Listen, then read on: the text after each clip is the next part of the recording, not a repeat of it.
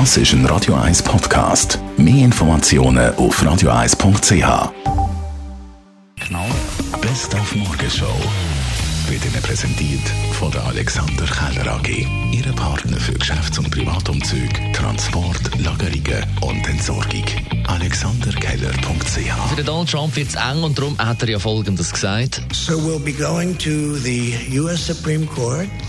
We want all.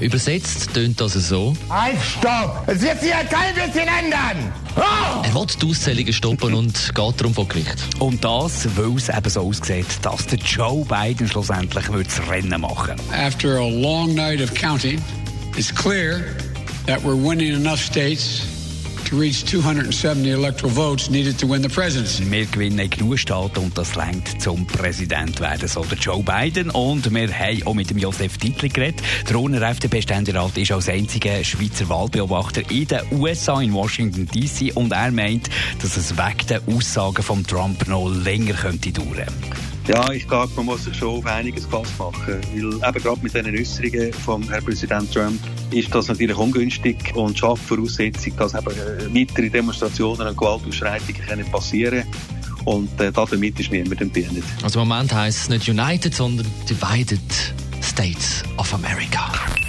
Die Morgenshow auf Radio 1. Jeden Tag von 5 bis 10.